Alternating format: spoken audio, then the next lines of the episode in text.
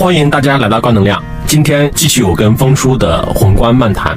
其实，在过去两期里面，就是我跟峰叔的讨论，主要集中在对产能啊，包括金融的扩张上面。就我的理解，我们讨论的很多，它还是在供给侧的很多的一些调整嘛。就无论产能还是金融，就产能就是它商品的供给，然后货币的供给，包括其实峰叔上次也提到说，在中国其实我们还没有说面对辜朝明讲的资产负债表衰退嘛，因为我们的整个的储蓄率其实还在上升。虽然我们没有面对资产负债表衰退，但是我们面对确实大家对整个借贷的热情的下降和对于商品的购买的需求的下降等等吧。我觉得这可能也是一个很多人非常关心的问题吧。它具体反映到最近能看到，就是比如说各种各样的宏观。方面的新闻，一方面我们确实可以看到，在政策层面有一系列的特别密集的动作嘛，包括也是非常努力的去提振经济的信心，包括对民企的喊话呀，包括针针对平台政策调整啊，包括在金融上的一些举措呀，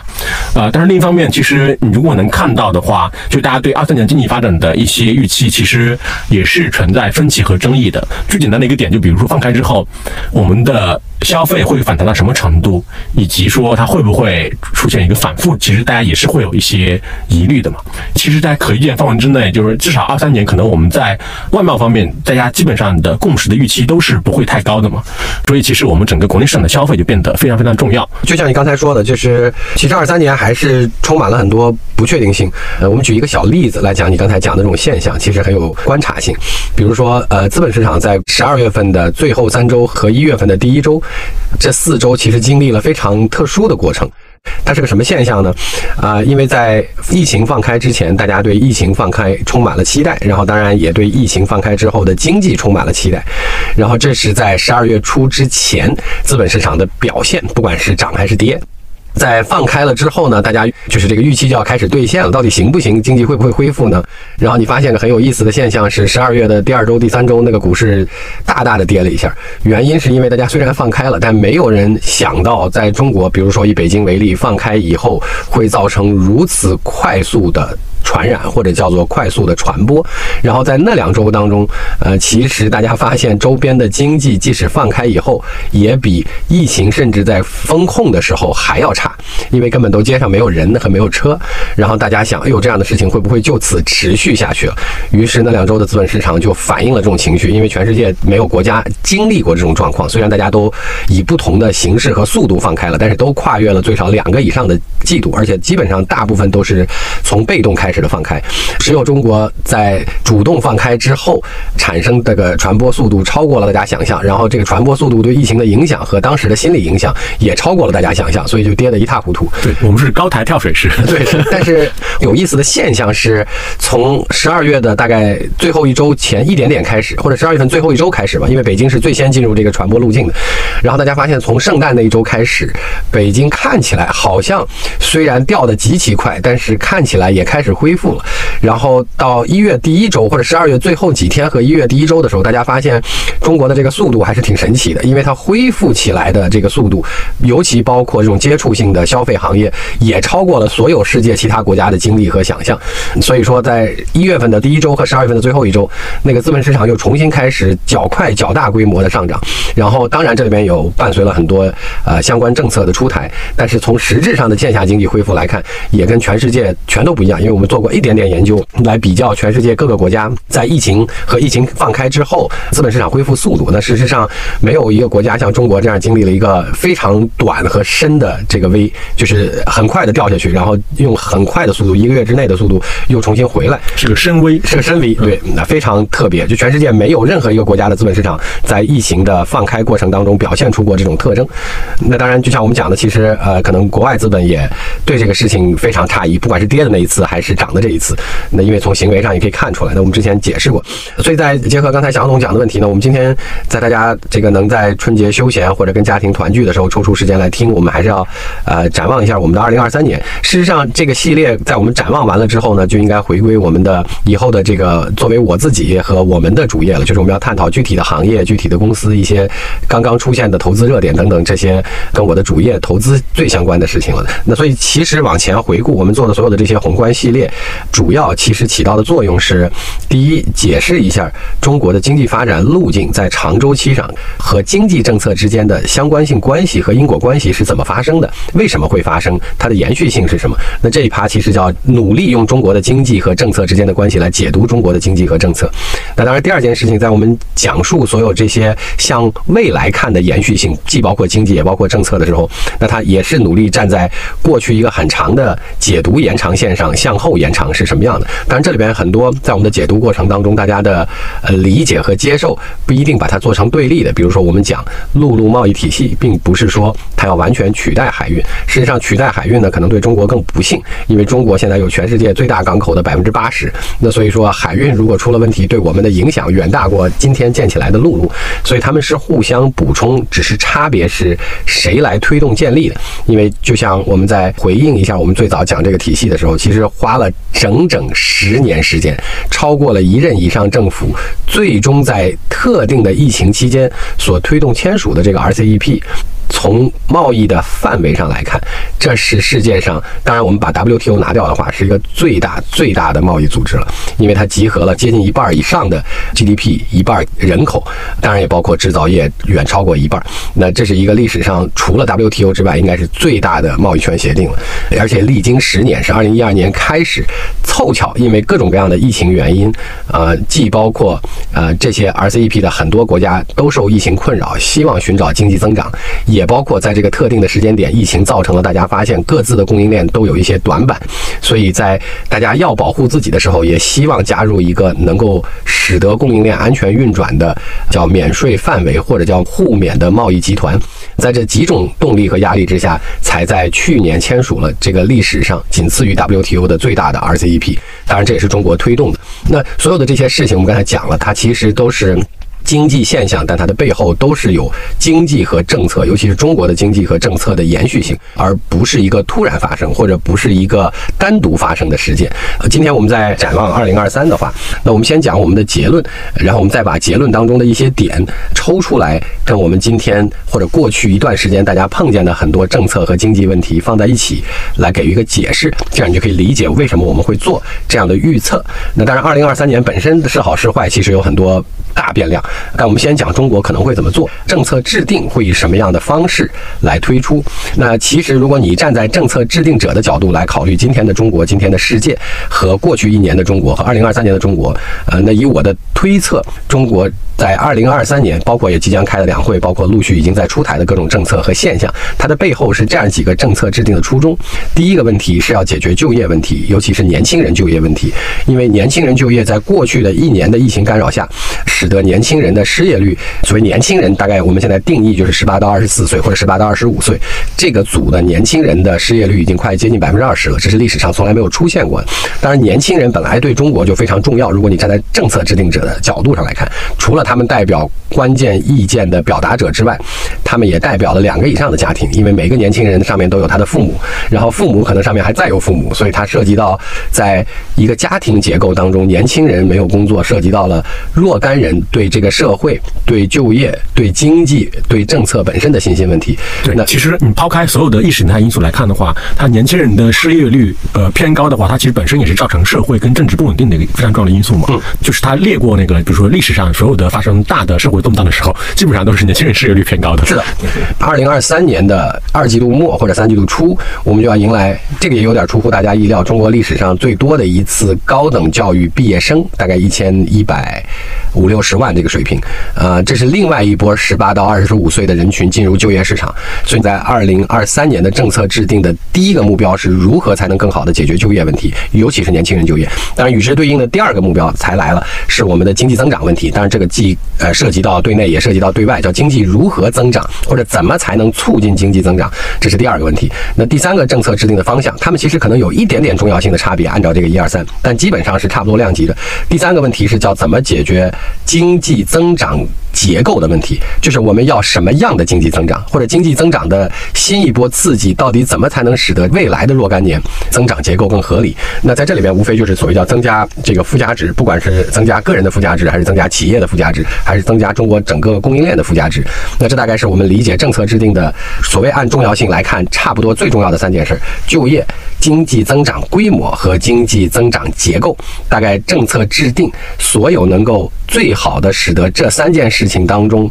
最好不止一件事情受益的政策都会被优先推出。这里边当然还有另外一个大命题或者基础来承载了这三个政策制定方向，就是今天我们讲的这个叫共同富裕也好，或者叫做整个社会的财富方式的变更也好，大家对这件事儿有各种各样正面和负面或者争议性的解读。其实我们还是在这个问题上少停一句话，比如说我们理解中国在这个政策上的话。不用只把它放在当前。如果你把时间轴稍微拉长一点看的话，我换成这样三句话，可能你就理解了。第一句话是邓小平提出的，叫让一部分人先富起来。第二句话是刚刚去世的国家领导人江泽民提出的小康社会，然后到今天叫做共同富裕。所以我把这句话翻译成咱们的大白话，你理解一下中国的居民和财富，在刚才我们讲的政策制定这些要点的基础，是在过去四十年叫做一部分人先富起来，较多人能富起来和让大部分人能富起来。大概你就理解说，我们在过去四十年，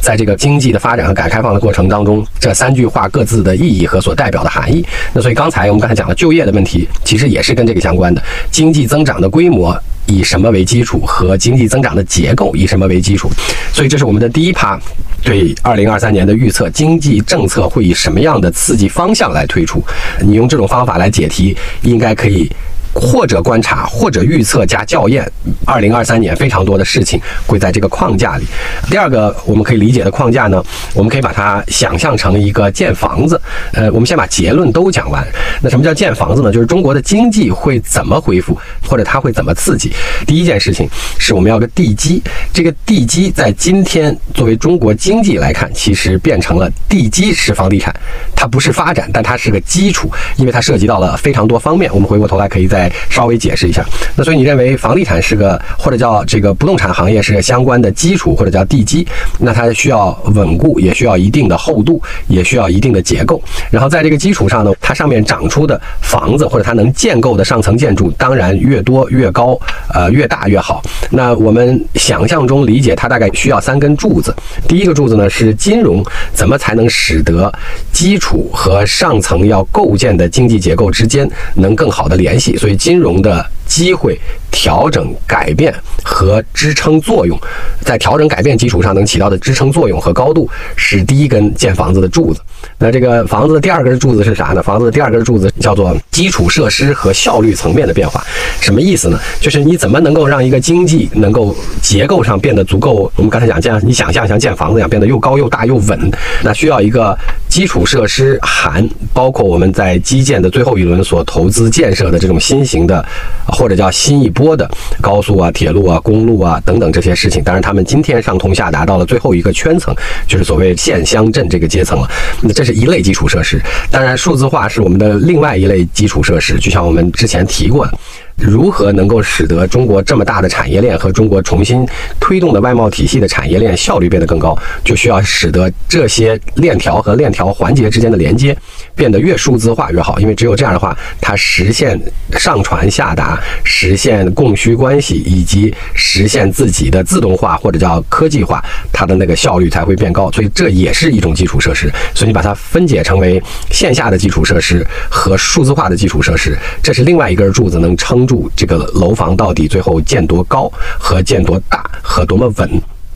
啊，我们还需要的另外一个柱子，其实跟我们刚才讲的政策制定中的结构很像。就是换句话来讲，在这一轮正好借经济刺激和重新疫情之后重回正常经济轨道的过程当中，它要调整的就是这个所谓叫经济各个行业当中的这个附加值问题。那什么叫附加值？就是怎么才能实现更好的增值？就是那个高度变得越高越好。那这大概是刚才我们讲到的，在地基基础上重新构建更好的经济结构，盖更高更大的房子，它所能够需要支撑的三个柱子，就是从调的。金融结构，所以金融会进一个新周期。然后从调的基础设施和数字化这个效率的支撑，这是线上线下两个部分，一部分是国有投资的或者叫国家财政投资的，一部分是靠所谓叫产业机会所诞生的，当然也包括中国的一些特定发生的数字化现象。那当然还有一件事情是，整个需要重新跟以前不一样的是，要借这个调整的过程当中，能够把所谓叫附加值也好，把科技含量也好，把整个产业或单个企业的附加值也好，要拉高。那这也决定了房子最后盖多高，或者叫做盖多大。那这三个柱子上面当然就是房子了。那这个房子的大梁就是横着铺的那个部分，基本上就可以理解为啊，在今天这三个柱子上撑得住的，对中国最重要、对内对外同时有巨大意义的，就是所谓我们的那个内需啊，或者叫做消费市场整个。然后消费市场再往上，当然就是我们刚才讲到的各行各业这些添砖加瓦。添砖加瓦的意思是，不管上面构筑的是任何一类消费行业，商品消费、服务消费、金融消费，所有的这些事情，大概都是那个横向的那个梁上面的各种各样的砖和瓦，那它们有各自的发展特征。但是我讲这个建房子的结构，你就理解说，今天中国要使得这个房子能够变高。能够变大，能够变稳，嗯，这几件事情之间要并存，就是那个地基首先要稳固，但它是个地基，不是个发展。而且要深厚，然后在这个基础上，三根柱子要齐头并进，你才能撑起来足够高的这个结构。那那你上面架完了这个消费的横梁之后，上面其他行业在符合刚才我们讲的这个柱子和横梁的基础上，它就按各自的规律来发展。这跟刚才我们讲的那第一个政策制定的三个方向，本质上也是合在一块儿的。如果我们最后再用一个结构来解释这个柱子之间的关系和房梁之间的关系和砖瓦之间的关系的话，我们还有一个抽象的说法。叫做新的需求，就在中国原有的经济结构上，用新的需求带动新的供给，形成新的结构。这句话。在我们衍生其他例子之前，我讲一个例子，大家就理解了。还是回到了我们的汽车上，因为中国已经二零二二年全年的汽车消费量已经出来了。那新需求是什么呢？新需求是我们用中国的经济政策和一些财政政策，就是所谓补贴。经济政策就是我们告诉各行各业、各个城市的主管单位应该怎么对机动车和新能源车放号，或者说放号的限制，或者说限行的限制不同等等，这叫经济政策。那补贴政策就是我们的财政政策。好，我们用中国的经济政策。引导了新需求。什么叫新需求？就是汽车这个行业当中的新能源车的需求。那新能源车，当然中国去年确实最后的结论是一年占了全球去年呃所有新能源车的百分之六十，国内市场。那这叫新需求。新需求为什么叫带动了新供给？谁是新供给？你可以把造车新势力、比亚迪等等这些整车企业作为新供给。那他们这些新供给最后引导了中国整个产业链的变化，我们把它叫新结构。那什么叫新结构呢？从结果上来看，今天我们的电池企业，今天我们的电机企业，甚至包括我们今天的电控，以及包括电控芯片，就是这些 MOS 管、这些 IGBT 碳化硅，所有的这些叫新供给，也包括刚才我们讲到了所谓叫座舱智能化，就是让这些屏幕、让这些声音啊，所有的这些事情就变成了跟以前不一样，所以它是个配合新能源车的新供给。如果你去列举这个新供给，在过去的两年当中，他们当中的大部分所谓叫产业链的新公司，就面向新需求的这些新供给公司或者是产业链公司。都变成了全球，呃，最少是前三名的公司。那所以说这块我拿这个举个例子，你就理解说，哎，你看我们用经济政策和财政政策刺激了新需求，带动了中国的新整车企业，变成了全世界，比如说比亚迪去年卖了一百八十六万辆车，包括纯电和插混，超过了特斯拉，变成了全球第一的。电车企业，如果把插混也算电车的话，那这叫新需求带动了比亚迪等等这样的新供给。然后因为有了这样的新供给呢，拉动了新结构，形成了新产业链结构。新产业链结构就变成了说，今天我们有全世界前三的电池啊、电机啊、电控啊，也甚至包括电控芯片。当然，电控芯片还没有进到前两名，等等等等，这样的公司就开始作为新供给结构出现了。然后这就意味着中国的整个产业链升了一遍级，不光排名变成了世界前沿，且附加值也变成了。行业或者叫整个汽车产业链和全世界汽车产业链当中最高的，那这大概就是最后一趴。所以你用三个角度都可以理解，但是它们之间是完全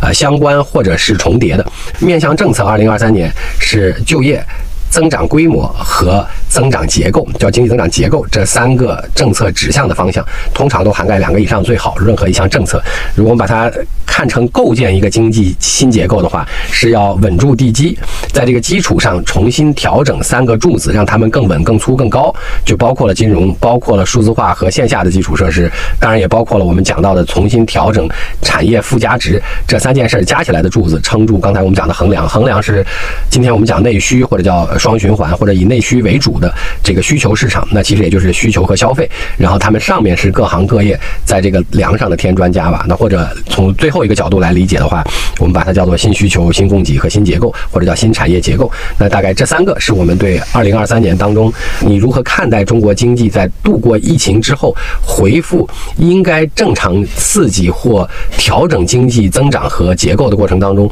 能够理解非常多政策，也希望能预见很多方向或者预测很多方向和政策的一种构架啊，这三个都可以，这三个既相关，呃，肯定不冲突。然后你任何一个现象都可以填到这三个构架里边去理解这个政策本身。对我理解，应该是在两会之后，就是新一届政府开始正式的亮相之后，我们对于政策制定方面的大的方向，应该基本上就会确定，是吧？是的，你看，比如说，我们其实解释一些最近的现象也可以了，比如说在去年六七月份的时候。在当时，大家还对整个不管是互联网还是当时的很多经济发展的方向不明确的时候，甚至有些悲观的时候，那时候我还包括跟呃这些互联网平台的个别高管聊过这些事情。我说，互联网平台这件事情，或者叫平台经济这件事儿，一定会被放出来。这里面有几个有意思的话题，我们稍微延伸一下，作为解释。第一个，刚才我们讲那三个政策指向性的一些呃理解。我们先看互联网平台在中国的第一个特点，呃，互联网平台在中国，或者叫平台型的互联网公司在中国，它跟全世界全都是不一样的，或者叫跟美国是完全不一样的。为什么这么讲？虽然你都能找到同一个商业模式在美国的对标，但是中国跟美国在经济发展上产生互联网平台的最大不同是，美国是在所有行业已经充分竞争并形成了合理化的产业链结构之后。在这个基础上，再加上了数字化，就是我们讲的互联网，使得信息传递效率变高，因此形成了美国的互联网平台。那当然，你发现美国最大的互联网平台，其实最好最大的，都还是以纯信息传递为主的，不管是谷歌，不管是 Facebook，不管是微软等等。那你说亚马举亚马逊对哈？你说亚马逊也是搬东西的哈？亚马逊本来最早的时候。开始那个阶段是卖书的，那书这件事情其实跟我们刚才讲到的供需的信息撮合匹配效率是最重要的，因为你不可能在任何一个哪怕最大的书店找到足够多的书，并且你还有机会和能力去看完这些书架上所有的书的简介和目录，找到你喜欢的那本书，这几件事都不可能，所以它还是个供需信息的匹配问题。后来它进入了所谓叫偏重的行业，对，而且理论上对于这些互联网公司而言，其实如果你要真的问他们，他们也更倾向于做这种信息的匹配这样的工作，叫轻，因为它对，而且人效更高嘛。是的，但是在中国非常不同。你今天能想象到的任何一个所谓叫平台型的互联网公司，在中国它最大的特点跟美国的不一样，是每一个这样的公司都和在中国它所对应的产业是几乎同时快速发展和进入产业竞争的。啥意思呢？就淘宝在中国做电商的时候，阿里的契机是什么？阿里的契机是一九九九年，中国由于亚洲金融危机，调整了非常多的经济政策，其中一个就是下放了叫外贸自主权。那言下之意是不再通过政府的外贸公司的配额进行外贸，而是所有的制造业企业可以自行外贸。其实你在这件事上还发现了最近几天刚出现的一个非常有意思但很小的政策，就是中国的外贸企业，假定因为九九年这一次是调整外贸政策，所有人制造企业都可以外贸，自行外贸。最后这一次调整，就中国就是在一月份的。这一次小政策调整，外贸企业不再进行备案登记，换句话来讲，就变成了一个完全没有任何牌照和政府管理属性的这种类型的行业了。当然，阿里巴巴最早的发展是借助于放开外贸金融危机之后，中国的产能增加的过程当中，需要寻找更多出口这个契机。那淘宝的发展是正好伴随了两千年之后中国的商业房地产开始发展，所以中国的零售业开始发展。因为如果没有商业房地产，就是没有铺位可以租，你是绝。绝不可能发展连锁零售行业的，你必须得租得到你能那个卖东西的场所。所以这跟房地产是严重相关的，因为有产能、能生产、比较便宜，老百姓开始有钱，并且中间的商业地产可以刺激零售连锁业的扩张，给消费者提供体验。好，这是中国刚进零售业发展的早期阶段，尤其连锁零售和啊消费能力的提升。然后这个时候，因为中国同期进了互联网，啊进了淘宝的这个阶段，所以说淘宝是跟中国的商业零售共同发展的。所以在同时期里，我们先看到了线下的苏宁和国美作为连锁零售业的典型代表，但紧接着我们就看见了淘宝的快速发展，作为另外一种连锁零售行业的发展。那在这个基础上，呃，因为它不是先发展成熟了线下的零售业，再发展出来的所谓叫线上的淘宝，所以淘宝承担了跟国外亚马逊或易贝远不同的功能，因为它是产业发展共同进行，所以它上面诞生了无数多在中国才有的新职业，不管是拍照的、装修的、帮你促销的，还有包括模特，就是穿衣服的模特等等等等，那还有包括旺旺客服，所有的这些事情，其实跟线下的业态更像，他们更像，比如说模特啊、导购啊。包括店铺的装修啊，等等等等。那所以说，淘宝在它的这个平台上，我们以前老叫生态系统，它创造了非常多不同的所谓叫线上连锁零售行业的这个业态。总结一下，中国的线上零售和中国的供需两端的零售是同时发展的，所以它们嵌在了一起。所以淘宝不仅代表了零售业的数字化，它还代表了零售业的发展本身。换句话来讲，它是行业的一部分，甚至是行业的很大一部分，而不。只是行业发展完了以后的数字化那个部分，不是一个迭代，不是一个皮儿，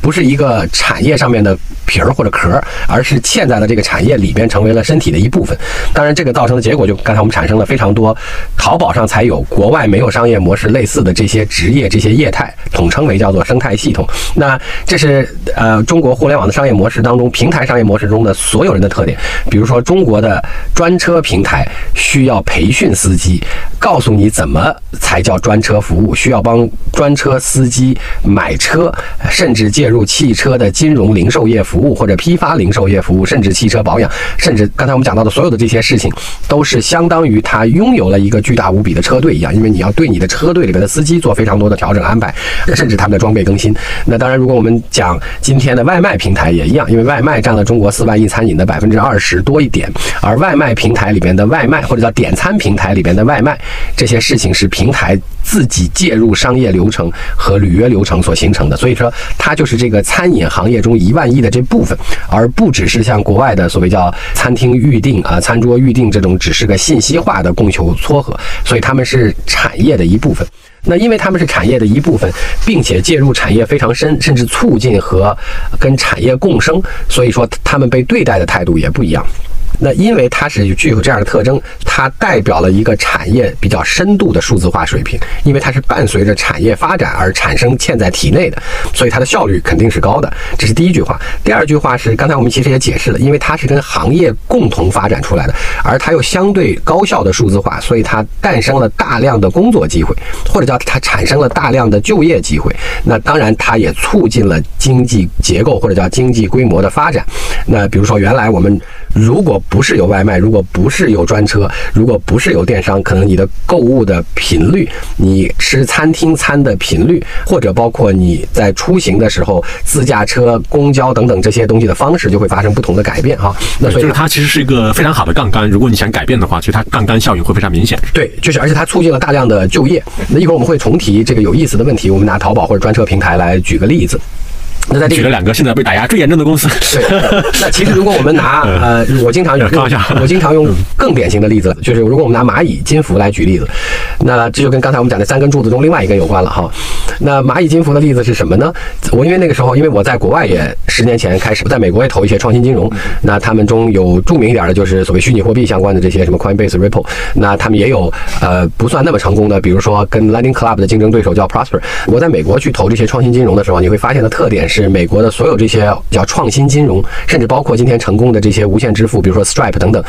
他们其实几乎每一个这样的公司，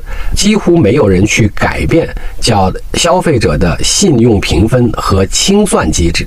就是简单来讲，他们用的都是那两套共同的清算机制，比如说 ACH 啊、Visa 等等。那他们在前台的主要消费者信用评分还是用的我们熟知的这个 FICO 等等这样的评分系统。原因就是因为金融在美国太成熟，所以它的各个链条已经非常的完善且充分竞争了。所以他们在这个基础上匹配新的供需信息，提供了一种新的方式或者叫商业模式。这是美国的创新金融。那放到中国，如果拿蚂蚁金服或者其他的互联网金融平台来举例子的话，平台型的这个金融公司来举例子的话，他们是除了撮合供需关系的信息这个事情之外，他们其实都。自己做了单独的清结算机制，比如说我们拿蚂蚁来举例子，是消费者跟蚂蚁清算，蚂蚁再用批量的形态直连银行做清算。比如说我是一个 A 银行的用户，然后最后我要跟你所在的 B 银行做一笔跨行的清算，我使用了蚂蚁金服，其实是我跟蚂蚁金服先做了清算，然后蚂蚁金服把所有今天要跟 B 行清算的这些消费者需求做成一个总量，跟 B 银行清算一下。那换句话来讲，蚂蚁是底层的清结算方。那当然，前台的消费者的信用评分也是一样的，因为中国原来的消费者信用评分系统，因为中国的金融在消费者端也还是早期，所以它没有像 FICO 这么成熟的评分。所以蚂蚁对我借款的时候对我是怎么评价的？评了我多少分？我为什么该用这个利息来借钱？和为什么能借到这个额度的钱？这些跟消费者信用评分有关的事情和数据结果是由蚂蚁来做的。那银行呢，负责提供了资金，但是银行也并不一定都知道我的这个信。信用不管是额度还是贷款的利率是怎么算出来的，他也不一定了解，所以他在前端的消费者信用评价上啊，其实也是蚂蚁来做的。那我们拿这句话来解释，你就理解了，说蚂蚁是一个金融产业方本身，它不只是个信息平台。那在国外，我们投消费金融或者叫金融创新的时候，大部分的互联网模式，它本质上还是个信息平台，只是它发现了一些新的数据维度或供需关系的撮合方式。那这是美国和中国最大的不同。所以我们刚才讲，中国所有的这些所谓叫平台的互联网公司。几乎都是产业本身，而不只是产业信息化平台。因为它介入产业，当然好处是它效率高，当然挑战是它有可能会遭遇到反垄断。为什么这么讲？我们就又提回所谓这个反垄断的问题，这是跟互联网平台有关的第二个部分。我们再打个比方，中国的经济呢非常有意思。中国在从七八年的改革开放以来。中国的所有经济发展行业和方向，从整体上看，全部都是在进行的叫国退民进，就是从完全的计划经济体制转变出来，所以它其实是一个国有从百分之百往回退的过程。为什么我说这件事很重要？是因为你从这个意义上来看的话，其实中国几乎只有可能在此之前出现国企垄断。中国所有的行业都是从百分之百国企开始的，然后是国企在减少，民企在增加。好，所以说在互联网这件事儿出现之前，比如说中国过往最典型的发展行业，或者叫改革开放当中前一个阶段发展的行业是，比如说制造业，包括轻工业、重工业、城市流通业、城市服务业，流流通既含物流也含零售，城市服务业就包括我们讲的各种各样的餐馆啊、小店啊等等这些啊。那这是逐次开放的过程，这所有的行业。都还没有，当然有很多已经接近完全市场化了。但是它在开放的过程当中，你可以理解说它是一个逐渐进退的过程。除此之外，这些行业的特征就是这些制造业啊、城市流通、城市服务等等所有这些行业，本质上在它的进退过程当中是第一还没有退到零，或者说即使国有成分退到了几乎没有，这个行业属性本身也没有垄断性质，暂时或者它还没有机会涨到垄断，就它没有网络效应，它可能有部分有点规模效应，但是在这个基础上，他们都还没有涨到过。这个垄断这个水平，那我讲这句话的意思是啥呢？我讲这个中国的经济现象的意思是，其实在此之前，中国所有的反垄断全部都是板子打在了国企身上。只是因为当反垄断的板子打在国企身上的时候，大部分全社会的经济体或者工作者或者消费者或者是呃从业人员，哪怕是国企里边的，除了最重要的领导之外，你都感受不到这个板子。大家觉得这个话可能讲的不科学。那中国所有的今天我们视为垄断性的行业，全部都进行过国企反垄断。我打最简单、大家最容易理解的例子，比如说那时候应该还不叫反垄断嘛，那时候就要改制嘛。叫反垄断，它叫其实中国有一句非常重要的话，跟今天的反垄断全是一样的，就跟今天的互联网平台的反垄断是一样的，它叫多元化市场主体，它的核心是围绕这句话，就是不能一个人。那比如说我们打一个大家今天觉得最有说服力或者印象的例子，比如说我们的电信改革，我们在八十年代到九十年代的时候进行了一拆二，就是中国电信转中国电信和中国移动，然后加上联通，后来加上铁通等等，然后又三拆七。所以在电信基础设施的改革上，从一家公司拆成七家公司，并且要求多元化主体，比如说其中有部分公司是民营资本或者叫社会资本为主的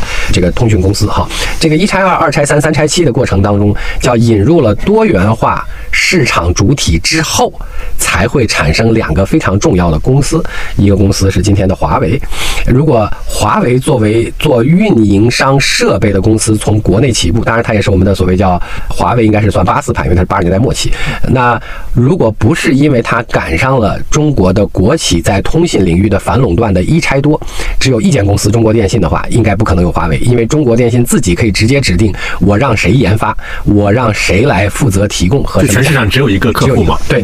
对，就很难办。而且它一定会用什么通信研究院什么呃这种类型的单位作为它的供应商和研发提供商。所以一拆二、二拆三、三拆七，这个中国蔓延在整个九十年代这十年当中的电信反垄断改革或改制，才诞生了华为这样的公司。然后同时在九二派之后，其实在九四九五年的时候，同样的电信改革这个路径诞生了今天另外一个极其重要的公司，就是腾讯。因为腾讯最早的时候是做寻呼机软件的，而寻呼机这件事情作为通信公司再下一层，就是固话业务当时新兴的再下一层的寻呼业务，有非常多的省级服务商开始变成了纯民营的，或者叫混合所有制的，所以它变得极其更加多元化。那在这个基础上，才会有一个所谓叫做寻呼机软件做得好的公司，从当时的广东地区提供寻呼机软件而开始，这就是大概最早的腾讯和最早的华为。比如说另一个跟我们相关的行业是金融，我们从央行到四大国有行，四大国有行到扩充有不同多元化主体和社会资本介入的叫呃股份制全国银行，然后这已经是迈了两大步，就是从四个变多个，并且有社会多元化的资本介入。比如说最典型当然就是民生了，那当然其实各个也包括后来的平安等等，从保险角度和泰康，那这些叫做多元化主体竞争，就是我不能让它那个比较少。当然金融往后还进行了各种层次的尝试和改革，比如说我从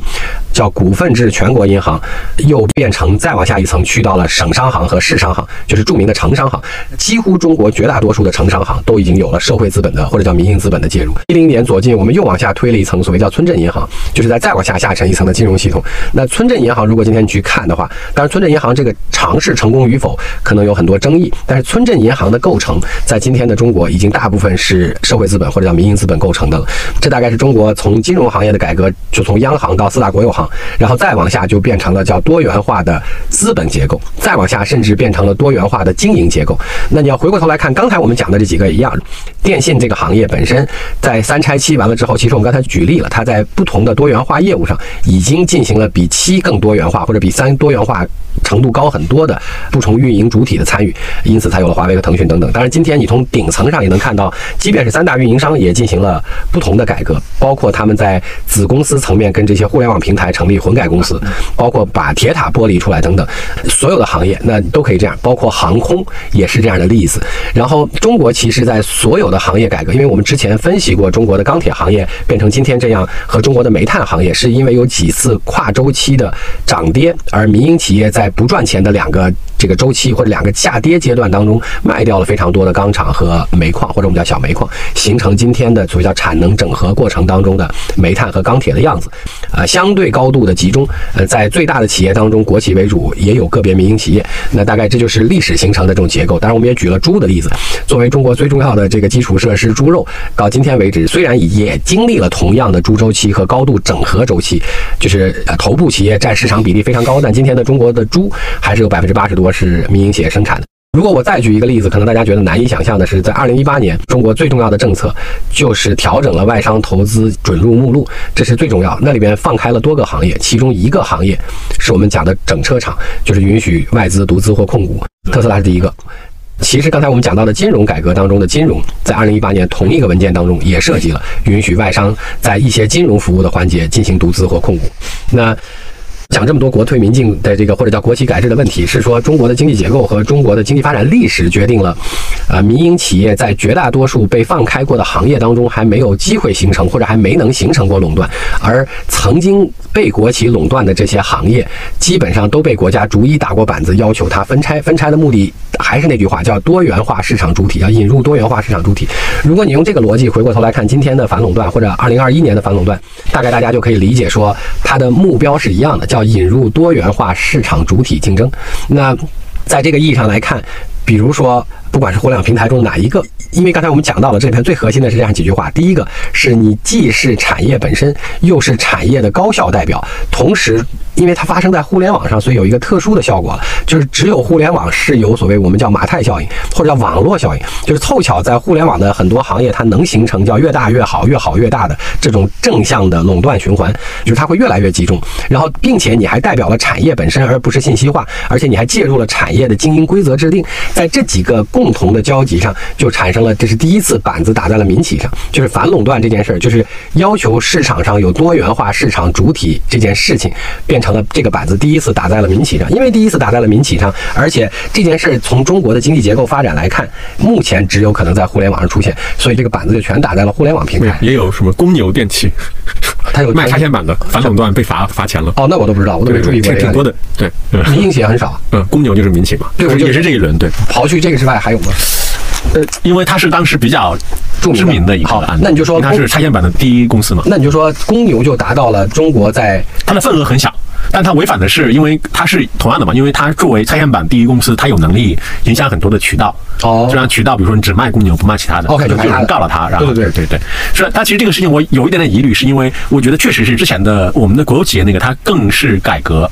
就是反垄断它更像是一个法律行为，就是有人去告你，认为你利用垄断地位怎么怎么着。对，我们的呢它更像是国家作为一个。我不知道，他作为一个最大的呃所有者的代表，来希望提升经营效率的，从而对这些公司进行一些改革和改制。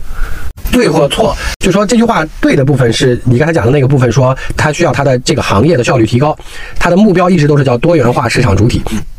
我说不一定对的那个部分是说，你从结果上来看，它其实，在我们刚才讲板子打在国企，当然这些都是最重要的行业，不管是能源、航空、什么金融等等。那它反垄断在这个层面拆分或者引入多元化竞争之后，如果你用改革时间周期比较长的这几个行业来看的话，它都慢慢的在某些或不同层面，甚至在主要层面进行了多元化的社会改革，就是不是只有国企的相互之间或国企为主的混合所有制企业。之间的竞争了，就它最终改着改着就变成了说，随着市场效率，只要你能相对提高效率的过程，它就变成了最少在某些层面越来越多元化的主体了。这个我其实会认为，包括电信啊、石油啊、包括金融啊，当然我没有那么彻底了，它其实更像是八十年代那波就是新自由主义的经济学主导下面的这样对国有企业进行私有化呀，或者某种程度上私有化或者股份制改造，然后提升你的竞争力的一个结果，而不是一个。从反垄断角度直接过，对，呃，两句话，就是第一句话是对的。第一句话是说，但是其实这个政策的延续性一直是在的，就包括我刚才讲说，大家完全没有，因为跟我们大部分人不相关，所以你不会去关注说外贸企业取消备案的问题。是是是，也包括刚才我们讲的配电，就是省级以下的配电企业必须进行股权的多元化改革，或者叫所有制的多元化改革，叫引入其他方和社会资本，并且不允许电网单一大股东。那这些事情跟我们大部分人不相关，但是它的本质做的目的还是在刚才讲。那个问题上，那除了你讲的问题之外，其实我们回过头去看反垄断的问题，它是这样的：中国的反垄断的，因为板子过去因为经济结构的问题全打在国企上，没有，还有外资，高通、利乐。利乐当时非常非常有名的，那当然，它占了这个包装牛奶的百分，整个牛奶行业百分之五十多的利润。中国的国企反垄断经历过程，第一步叫政企分开，然后在政企分开、企业独立经营、独立核算之后，为了提高企业效率，如果你只有一家，我就把你拆开来，或者叫越拆越多。然后在拆开来之后的第二步，就把你引入叫多元化的资本结构，就是允许不同方或相关方进入你的资本结构。那这件事再往下的第三步，就引入了不同层级多元化的经营主体，就是可以是民营的，可以是国营的，可以是混合所有制的。大概都是经历这个过程。它所有你刚才讲到的那个，我说对的部分是你理解中国今天的反垄断，它的核心问题都叫做多元化市场主体，它就为了这句话，说白了就是不能让你一个人，就跟反垄断的目的是一样的。但是因为之前板子打在国企为主这些身上的时候，就是这些一拆多的时候，它并没有正式的把这个作为反垄断法。对，反垄断法应该是零八年吧？因为之前他用行政命令就直接可以解决问题，是不管是政企分开还是国企分拆，之前大家会理解为它是个所谓的改革开放的进程中的一部分。对，就改革就包括对国有企业进行改革。对，当然。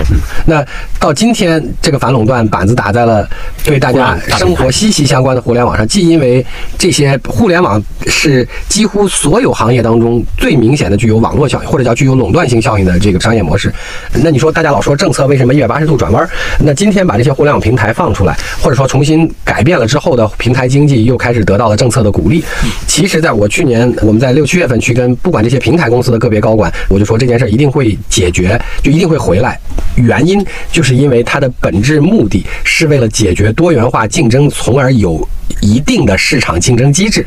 比如说，电商曾经出现过的二选一，外卖出现过的二选一，它解决了这些多元化经营问题之后，回到我们刚才讲的那个中国二零二三经济展望来看，因为中国的互联网平台。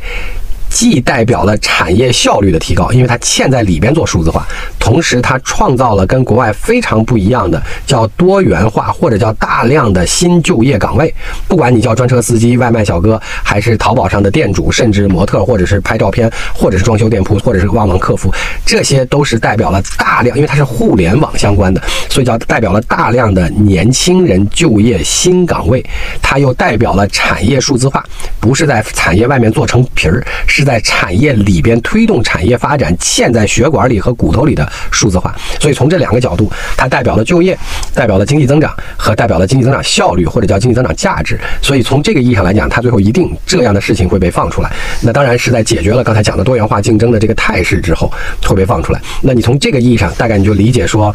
它政策到底是一百八十度的转弯，还是就像所谓曾经被改制和拆开来的那些国企一样？就它的本质目的不是为了让你作用下降，它的目的是为了让它进行有效的多元化竞争，从而使得市场效率提高。那你今天来看我们这一趴的政策，你放在互联网平台上就非常好理解。我们再拿淘宝加啊外卖平台和打车平台举个例子，我们曾经讲过说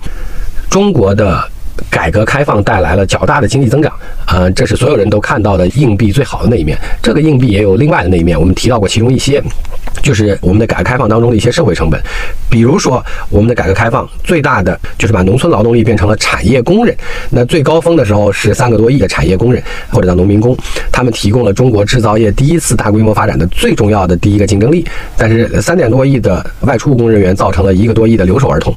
那这些留守儿童最大的挑战是，其中的绝大部分人是上到初中就辍学了，因为父母不在身边，一年可能见一次，然后爷爷奶奶、姥姥姥爷肯定是管不了他们的学业的。作为小孩的时候，那除非其中极其自律的人，那要不然的话，他就变成了初中毕业就出去打工了。那初中毕业的出去打工的这些人，九五九六年以后出生的，到今天他们凑巧在他们的二十岁到三十岁这个周期里，那本来作为所谓叫留守儿童，绝大部分人没有经过很好的社会。教育是一个社会问题，因为这也叫年轻人就业，但是他的就业的技能和能力是有挑战的，所以他本来是中国的改革开放当中的另外那一面硬币的。但是凑巧，淘宝是零三年产生的，零三年往后是一个特定年份，是因为凑巧中国是从一九九九年开始大学扩招，所以到零四零五年之后，各种高等教育毕业生也开始显著增加。那在这个基础上，又赶上了刚才我们讲那三根柱子的基础设施，啥意思呢？中国有两次对淘宝极其重要的基础。设施，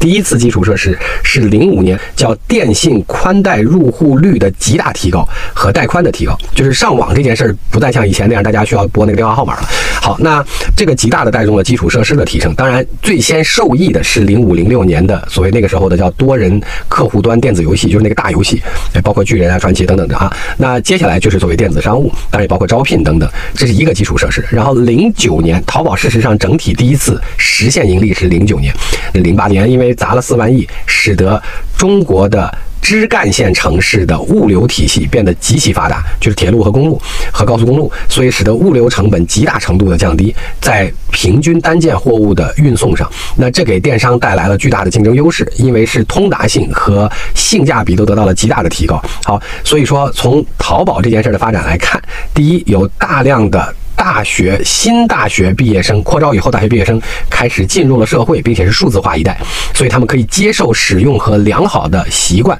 用互联网来做事情。第二件事情，赶上宽带入户的极大规模的基础设施提升，零五零六年，所以用电脑的人大幅度提高和上网时间大幅度提高。那第三件事情是赶上了零九年之后，基础设施大规模增长，使得物流的通达和便利性和性价比极大的提高。那当然，我们刚才讲了九九年是因为使得阿里巴巴就是 B to B 那部分，因因为外贸自主权下放得到了第一次发展，那所以刨去个人能力的问题，你放在这儿，但是淘宝发展经历了这几个阶段。如果你放在一个非常长时间的中国经济发展的路径中来看的时候，它其实是有延续性的。而我们今天看到的有一些政策，刚才我们讲到的，就比如说大家都不太关注的这些外贸企业取消备案、配电企业进行多元化改革、能源的管网企业进行多元化改革这些事情，或者包括二零一八年允许外资独资控股整车企业，包括能源运输、包括农资流通、包括金融企业。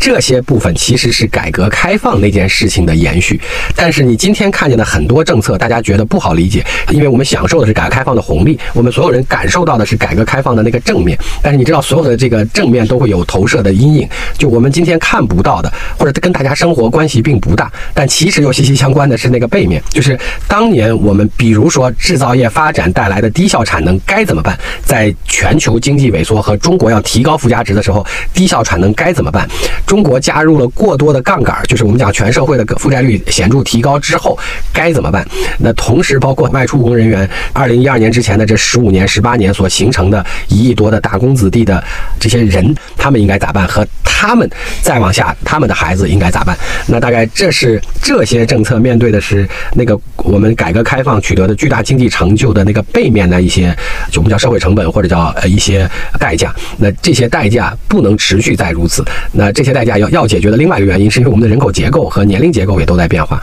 那你整个国家的结构也在变化，因为你今天要起来团结非常多小兄弟，所以主动或被动，你都需要把自己往上挪两格，你才能有空间给别人。但是这个事儿如果持续这样的话，你的两格是挪不上去的，并且你将来靠这样的劳动力结构和教育结构，你也很难完成老龄化之后的抚养或者叫劳动抚养比的这个显著变化。所以说我们在开始的时候提到了，就是你在看中国经济改革和中国政策的时候。到了今天，它所谓跟以前处在了一个相对不同一点的阶段，有部分原因是你如果连成线，他们在做过去的延长线；有另外一部分，他们是为了解决过去积累的一部分社会问题和代价，用来让那些代价和成本不影响我们都能看得见的那条路的持续增长。那大概这个政策你可以掰成两半看，然后看宏观经济政策的时候，我觉得还有一个对我来讲非常受教的地方，就是今天非常多人讲我们在二零二二年年底的中央经济工作。会议有很多政策的调整和转向，其实这个问题，我觉得你换一个角度理解，也可能是这样的。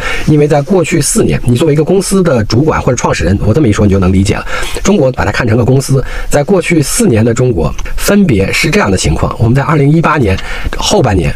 碰上了突如其来的中美贸易战，在二零一九年全年碰上了突如其来的中美贸易战加中美科技战。二零二零年的大半年时间，在解决巨大的突然出现的疫情对整个社会，不管是人民健康还是经济发展的巨大影响。然后二一年有波动起伏的疫情，对我们自己是这样，但是对全世界而言，我们二一年算控制的还可以，非常好。二二年又碰上了一次需要全年解决疫情和经济的平衡和企稳问题。那我把这句话翻译一下，就是我们的宏观政策，如果你真的想去理解政策的话。从一八年的后半年开始，到一二年底疫情完全放开之前，这里边每一年都最少有一件大到了必须在当年调整足够多的政策来面对的问题。不管是中美的贸易战、科技战、贸易战叠加、疫情、疫情和经济的再平衡，就这每一件事儿，都不是你在去年能预见到的。然后当年的发生这件事情，又使得你必须在当年用足够多的政策调整来应对这些新问题，因为它是巨大无比的问题。那所以说，我们的宏观政策，我从我的角度理解，它从一八年的后半年，它其实具有了不连续性，但它并不是具有了改变。它就像说，我们原来在岁月静好的时候，我们就画自己努力的曲线，我们按照刚才我们讲到的长周期政策，经济应该怎么发展来进行。然后从一八年开始，它突然开始了巨大的波动，就是这条原来相对平静的线受到了巨大的外部和内部因素的影响，所以它开始剧烈的波动。然后其实直到去年的十二月底完全放开疫情之后，你可以理解为说那些巨大的波动仍然会有一些小波动，就比如说疫情会不会有反复，可能会有中美会不会有一点反复，可能会有，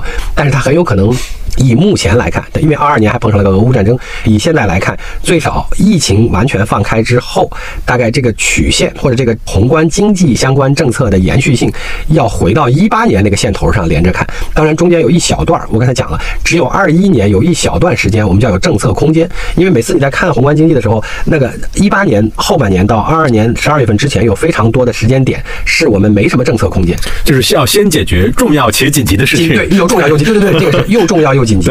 简单来讲，你去看中国的非常多的经济政策，在一九年之后，它其实有非常多的甚至当季调整，就是上个月和下个月说的都不完全一样，或者方向都不完全一样，或者上个季度和下个季度。简单来讲，就是一九、二零、二一、二二这几年有非常巨大的这个所谓叫波动，在宏观经济本身这个政策上。那这个线头在解决了疫情之后，稍微才回去到了一八年原来在上半年之前的那个线头。那当然中间有一段时间，刚才我们讲的叫政策空间，因为它之前面临到了四年，绝大部分时间叫政。政策压力就是你被迫做一些决定啊。二一年，二一年正是因为有了政策空间，所以出台了很多。其实是对，就是我们给我们的 LP 做过一次分析，在去年的年会上就解释二一年的政策从头到尾是怎么变化的。那确实如你所说，你中国应该是在一季度末从政策制定者的角度，从看宏观数据的角度，对一片大好嘛。啊，叫相对较好，其实没有一片大好，叫相对全世界而言嘛，还是所以那个是它有了一点政策空间，所以大家觉得二一年的很多事情很突兀，是因为它放在了当年。啥？其实二一年的很多事情你也要翻回到二零一八年去看，然后你今天二零二二年的十二月份和二零二三年的第一个季度的，包括两会的一些政策，你应该把它们跳过中间的好多年，连成一条线，回到一八年以前的这条线连起来看，因为中间太大的波动去干扰，所以叫我们叫解读或者叫理解这些政策的连续性。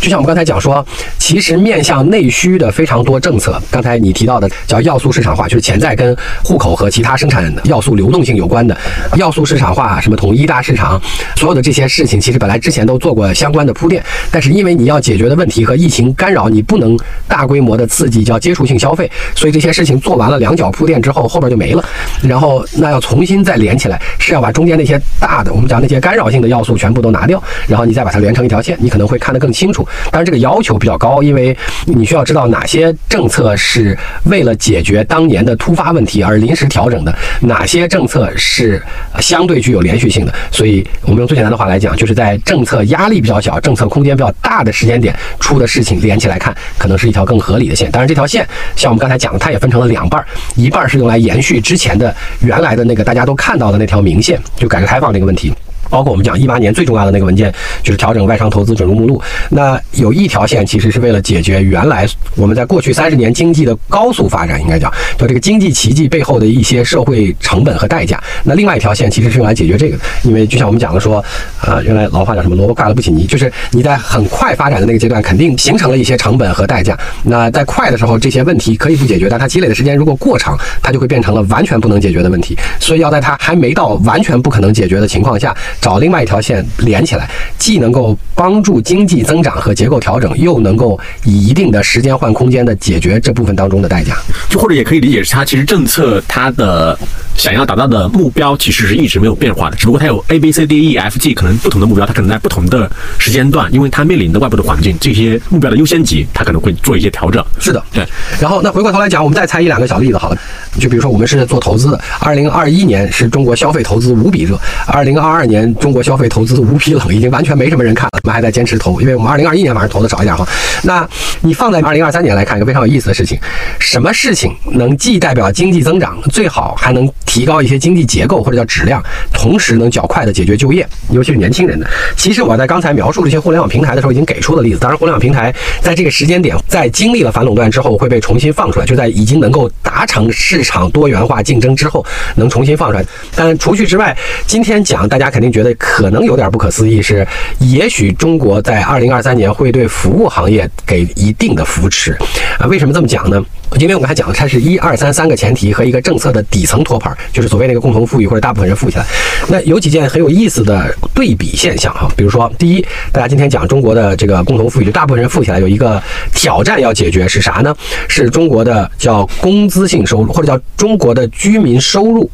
占当年 GDP 的比例，从九十年代中期，就是从九五年、九六年之前的五十多，现在降成了四十五。其实还稍微在过去的几年回升了一些，大概现在这个数在占百分之四十五。那发达国家的所有国家，就是这些什么英法德奥，当然北欧更是，包括美国，他们的这个居民收入或者叫居民的工资性收入占当年 GDP 的都是在百分之六十以上。那所以说，中国要提高大部分人富起来，有一个要解决的问题是要解决。居民工资收入占 GDP 的比例，我们要从比如说四十五最少回到九十年代中期的那个五十多，对不对？那这个百分之十有很多提高方法，有一个提高方法，刚才我们讲了，就是人干的工作更有价值，就像刚才讲的提高附加值。除此之外，还有另外一个问题，我一说大家就理解了。比如说，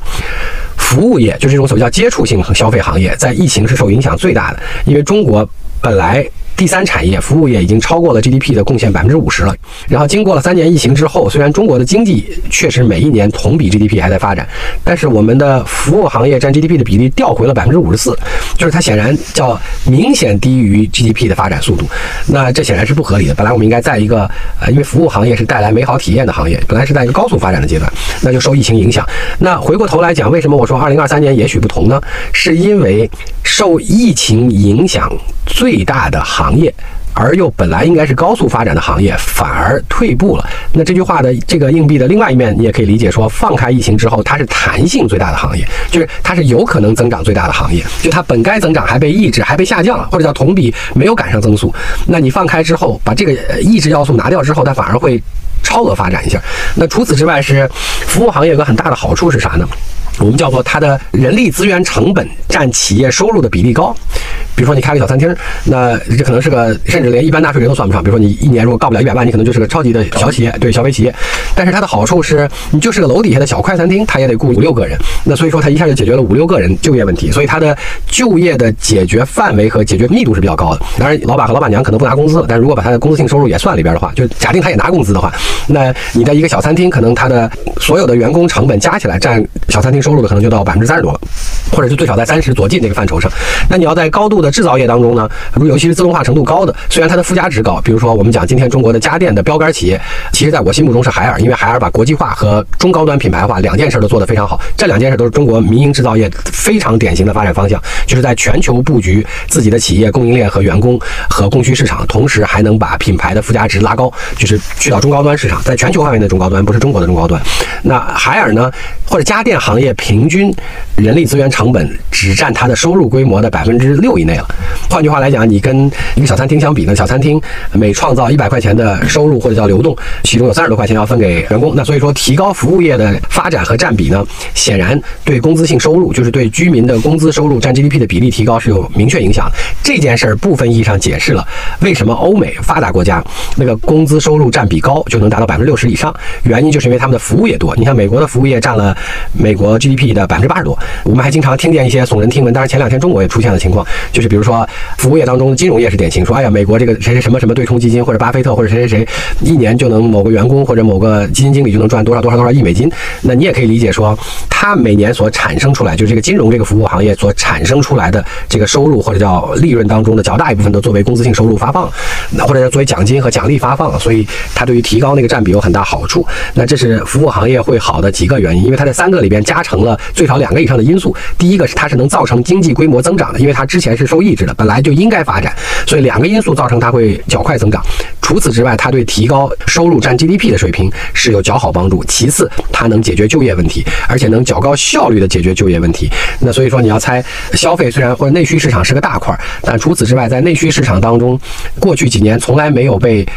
较好重视、刺激或提振过的服务行业，就有可能会在二零二三年得到较好的发展。但这里面还有另外一个小话题也很有意思，这是主管经济的领导在二一年九月份的一次讲话当中提到的。他说，在我们发展中国的这个市场的时候，也要谨防鲍摩尔效应。这个威廉·鲍默尔呢，他在八十年代的时候应该是发明了一个理论，他原话大概是这样的，就是说他的原来那个理论的抽象是说，因为生产效率的提高，所以我们会提高人均工资，因为人均工资提高的结果会使得其实生生产效率没有提高的其他行业也被迫提高人均工资，不然他就招不到人。但是在这种情况下呢，其他行业被迫提高了人均工资之后，但并没有相应的提高生产效率，会使得劳动力愿意从高生产效率的行业流向低生产效率的行业，比如说比亚迪或者海尔现在很厉害，他们的这个工厂的自动化和附加值水平都很高，所以说海尔或者比亚迪在哪儿建了个厂之后，他招到了工人，那工资收入就还不错，因为平均工人的素质要求也高，比如说这工人工资就可以达到一万五千块钱以上，那于是围绕着。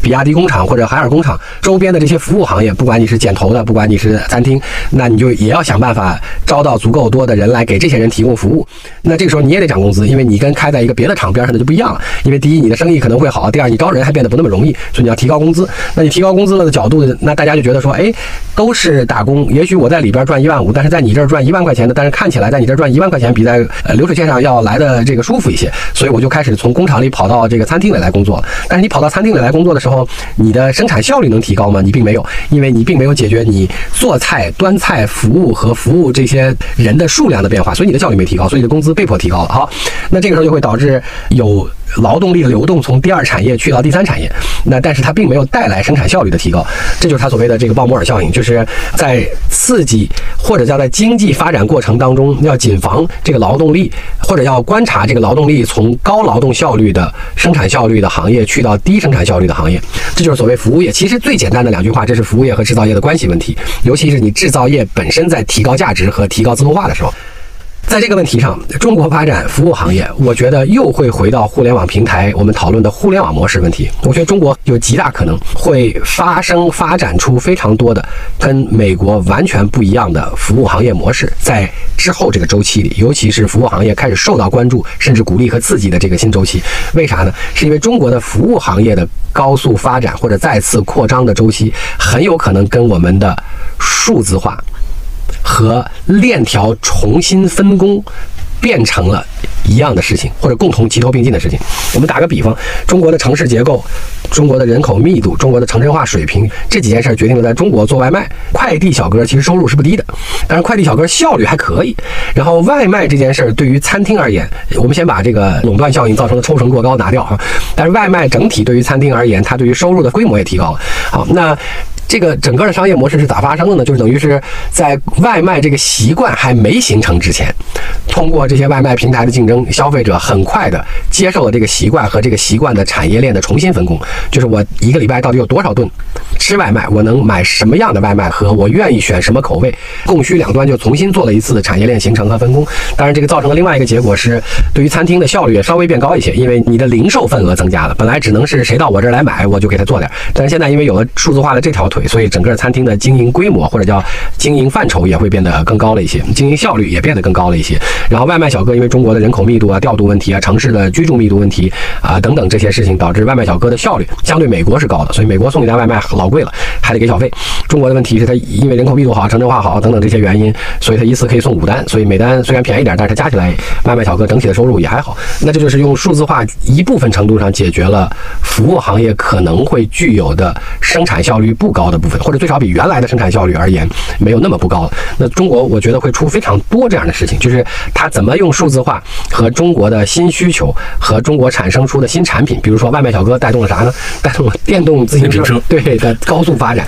因为这个在美国也凑巧很难想象，因为在美国你弄个电瓶车送东西估计送不过来，就是开不到，密度太太太低了。对。然后中国凑巧这个东西叫又快又便利，然后这件事儿在这个新生产工具，就电瓶车作为一个新生产工具、生产力工具，也起到了足。够大的作用？凑巧又特别适合中国，那所以说这些因素全 couple 起来，全联合起来，变成了中国的如果把垄断效应造成的抽成这个问题拿掉，其实本来中国的餐饮行业变成了比国外同规模的一个小餐厅而言年的那个餐饮的效率高了，因为加了这条数字化的平台或者叫模式的创新，或者叫服务业的创新。因为提到这儿有个非常好玩的问题，我经常在不同的场合问啊，尤其在大学里问，因为大学生最熟，这是大学生最爱喝的这个几个东西哈，喜茶、麦当劳、瑞幸，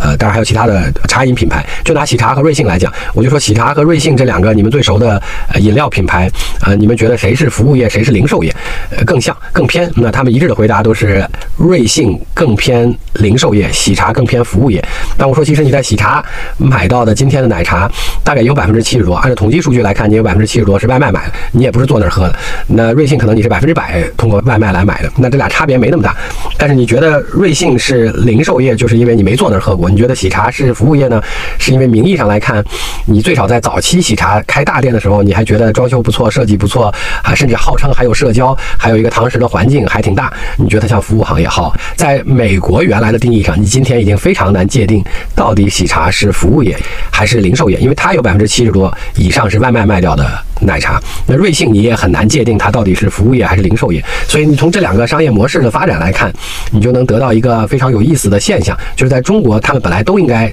按美国标准叫服务业，但是今天他们所代表的服务业已经跟原来的没有数字化或者先形成了行业，再包了一层信息化皮儿之后的美国的服务业已经完完全全长得不一样了，因为他们从根儿上就长成了有数字化的样子。这是我们的数字化基础设施比较好的原因。非常好。中国最大的特点就是一个产业。在形成竞争和充分分工的这个过程当中，很早的就介入了数字化之后，它形成的分工和商业模式和效率都跟以前是完全不一样的。对，你看你一下子把那个美团、饿了么的地位拔高了很多。是的，对，所以他们一定会被放出来，他们一定会放出来。今天大家觉得诧异，叫政策转型，但我去年的时候就一直觉得啊，中期之后一直说这个平台商业模式，因为它本身具有的创造的就业效率高和它的产业效率高，所以它一定最后会起较大作用。但前提是我们刚才讲了，费了很长时间的力来讲，这是历史上第一次板子比较多的打在了民营企业，尤其是互联网身上，所以大家觉得说对此非常悲观。但事实上，中国历史以来都是要解决多元化。市场主体竞争这个格局的出现，就都是要促进这件事儿。只是互联网这次凑巧被集中打了板子，而且是第一次作为民营企业的一个你我周围所有人既用且关心且关注的行业被打了板子，大家觉得有点突兀而已。对，当然它也跟我们采用的方法和手段是有关系的。好，非常正确。我们在过往这么多期聊了这么长时间的这个中国的经济和政策，其实有一件事我们一直说，就是说我们可以力图去理解，或者我们努力跟大家一起来理解和解释所有这些政策本身的连续性和目的性是如何产生的。但是每一个当期政策。到底它的时间点、它的程度和方式是不是最合理的，是很难评价的。因为这件事情要过很久以后再回过头来看，才知道它发生的那个历史时间点和程度方式是不是合适的。比如说，我们讲的这个印的钱都通过银行来加了，但银行因为是公办为主，所以银行本身赚了很多钱，但银行的经营者并不能赚很多钱，因为它是国有的。简单来讲，应该讲在零三年到一五年之间会出非常多的金融系统的腐败问题，因为。他分配了最大的中国的一波的钱，并且他是几乎唯一渠道。然后他跟他的分配对象，他的分配对象，比如说房地产或者大规模扩张的产能，或者叫民营企业主，他们都赚了非常多钱。那但是他作为分配这个的人，他不一定能行。是吧？这跟人性没关系，这跟商业模式有关系吗？呃，按照谁的话说是这样？这跟人性有关系，因为我觉得我做的跟他的贡献差不多，但是显然大家的回报不一样。对，我的意思就是说，他跟这个人是好人坏人，或者是个多么品德高尚，或者品德本来就不太高尚，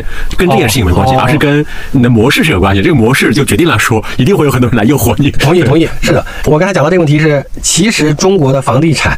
它的金融化，就是所谓它的投资属性这件事情，或者我们讲叫这个三个巨大的蓄水池：基建、产能和房地产。房地产这个蓄水池到底应该二一年刺破，还是一九年，还是一八年，还是一六年，还是一五年让它泄洪？这个很难讲。然后方式怎么做也很难讲，是我先征房产税让它泄洪，还是我先解决这个所谓叫？因为刚才我们讲的这三个行业都是高杠杆率的行业，因为中国的杠杆率在现在我们去年又加了一些，本来已经控制住了，我们加了杠杆率说到两百七，两百七我们用大数拆一下，就是居民端百分之六十，就公开数据上的政府端百分之六十，剩下的一百五全都加在了企业端。企业端的负债是中国 GDP 的一点五倍，那就说企业的负债率是超级高的，所以企业的经营效率就会受影响，因为你能分的钱就减少，你大部分钱都得分先分给银行了，等于是就作为利息哈。那在这个意义上来讲，谁是企业里边负债率高的，就会在去杠杆里受到最大的影响，所以才会有去产能，所以才会有房地产，那还会有一些其他的叫。高资本投入的行业，因为你那个需要借钱才能扩张的这些行业，好，那所以说，哎，那房地产作为一个负债率高又是个蓄水池，理论上它。如果被泄洪，在什么时间点选什么样的方式，呃，只能后验。就是，嗯，但是你要回过头来看呢，我们又回到那个政策空间和政策压力的问题。为啥这么讲呢？就是我们最后再拿这个来扯一句房地产。中国很有意思啊，你把这个政策压力和政策空间考虑进去就很有意思了。因为我们本来希望的是，在我们提出降杠杆。和降产能的时候，就可以调整这三个蓄水池各自开始泄洪。所以本来我们的目的和方向，在一五年已经开始要调整这件事了。但是我们刚才讲了。在一五到一六年，凑巧政策空间变得非常小，为啥呢？因为那个时候我们凑巧调了，刚才我们讲到了，我们之前讲过金融的时候，最后一次的利率和汇率改革，就是叫汇率双向大幅波动，简单来讲叫市场化，然后利率把贷款完全放开，存款变成了一倍半，可以呃上限一倍半，就是到要求线的一倍半是作为上限哈。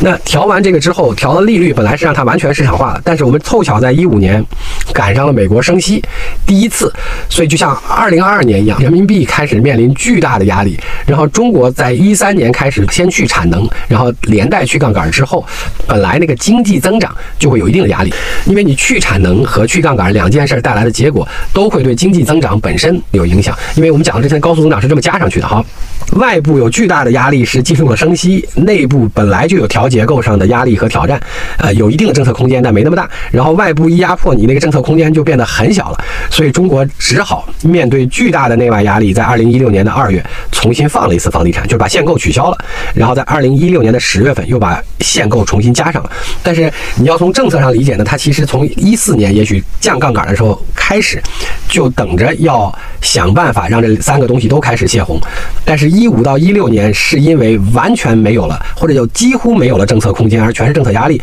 所以只好在一六年又最后放了一下房地产。这个时候，你从政策的连续性上来讲，你只看一六年，你看不出来。那很多今天有挑战的房地产企业，当时在二零二一年的时候，有朋友问我们说要不要买。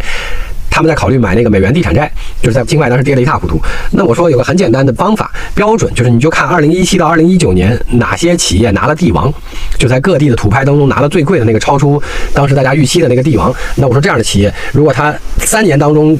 有出现多次，那你就认为它有较大的问题了。那句话的意思是啥呢？如果你单看一六年的政策，大家所寄予的期望是，也许房地产会。不停的放开，但是如果你从连续性上的这个政策来看呢，你知道它迟早要泄洪，然后接下来就碰到了一七一八年，我不知道为什么在一七年没有开始泄，我们先不管，反正到一八年呢又出现了刚才我们讲的那些连续的宏观外部干扰，就什么科技战、贸易战、什么疫情之类的，然后所以那个泄的事情，一八、一九、二零这三年都用来忙活别的事儿，就是对付那些巨大的外部因素了或者内部因素，然后二一年有政策空间了，然后二一年泄了这把洪，但是这个泄洪的结果，呃时间点、政策方式、力度。对不对？今天很难评价。二二年又碰上了另外一波难以预测、巨大的疫情对经济的干扰，所以二二年所有的宏观经济全部都用来解决托底，就是用财政来做基建，是个杠杆率比较低的投入，而且巨费钱。但是这个长期可能会有用呃，就像零八年当时饱受争议，但是后面还是有点用了，就是对于尤其包括我们讲的这个物流和零售整个的一些流通了。那所以二二年全年又那个事儿就没忙活上，然后就开始必须解决二二年要面对的这个巨大的问题，而且做巨多的调整，因为疫情对经济。的影响巨大无比，所以到二二年的十二月份，突然一下把疫情放开的时候，那你看见的是要向回调，但是这个回调，你还是这个问题，就是不要抱有的预期是房地产会重新投资化或金融化，而是这个事情连到了二一年，连到了一六年，连到了一五年，在和一五年之前，你这几件事儿放在一块儿看，你大概就理解说，把这几年的政策变成连续发生的政策，你大概就可以更好的理解它到底要解决什么问题，就它其实还是要解决。那个泄洪的问题，但是因为房地产本身占中国地方财政平均的百分之四十多，因为它主要影响的是地方财政，就那个第二本账。那同时。它占中国居民资产负债表的百分之六十五，就是中国的所有居民按户统计，一二三四五六七八九线城市全算，呃，这个统计当中资产的百分之六十五三分之二是叫不动产，不动产当中小于百分之十的是经营性房产之外，剩下的九十多全都是这个所谓叫住房。那所以说，因为它占中国的。居民资产负债表最大比例，同时它占有一定的地方财政的这个比例，那所以从这个基础上来讲，它要把它泄完洪之后稳住，不能把它抽干了，要把它稳住，大概就是这么连续下来。对，以及政策从来也没说要再鼓励房地产，对，只是说企稳、企稳、企稳。对的，所以刚才说房地产是个地基，就是它不能冒成地面变成个房子，但是它是居民和很多也包括地方，也包括很多产业，因为它涉及到产业链长，它是很多事情的基础。拿我们常用的话来讲，叫它维稳。比较重要，那它维稳也会导致从政府端到居民端的资产负债表又回来了，不会快速衰退。你资产负债表不衰退，在这个基础上，你才有空间来刺激消费。我们后面还可以举更多例子了，但是讲过头来的这几件事情，或者这几个预测的结构，都有一个前提是二三年要有一定的政策空间。而疫情既然不影响政策空间了，唯一影响政策空间的就是突发的跟外部有关的事件了，比如说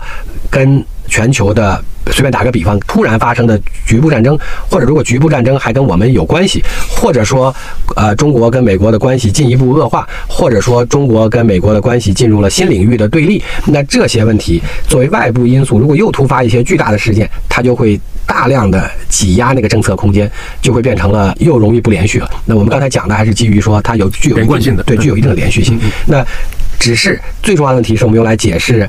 二二年的十二月份的经济工作会议，除去面对疫情放开之后经济受影响怎么恢复，这个大家都懂的事儿之外，你在理解上，它其实跟疫情之前的政策，呃，其实是应该讲具有连续性，或者你最少要连起来看。当然，你在里边二三年的政策预期里面加上了疫情对经济的影响，比如说我们刚才讲到了服务行业为什么可能会被刺激，就是因为它叠加了刚才我们讲到的那几个因素，那它造成了这个影响。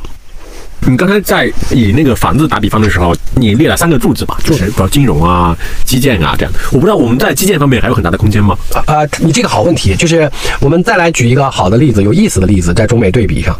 基建它分成几个方面哈，第一个方面，你刚才回到我们讲线下的基础设施投入是不是还有空间？那这次的空间就是末端物流了，就我们讲的末端不是城市末端，是国家结构上的末端，就是刚才我们讲的乡村乡镇或者县，县一般还可以了，就是县往下的这个级别的啊基础设施还有一点空间，就是把基础设施路造得更好等等，或者叫流通做得更好，既包括公路也包括铁路等等，那这是。一类基础设施需要做的。那刚才我们讲的基础设施，其实还有一部分数字化的问题。这里面有一个非常有意思的命题，就有非常多人和非常多的专家和同行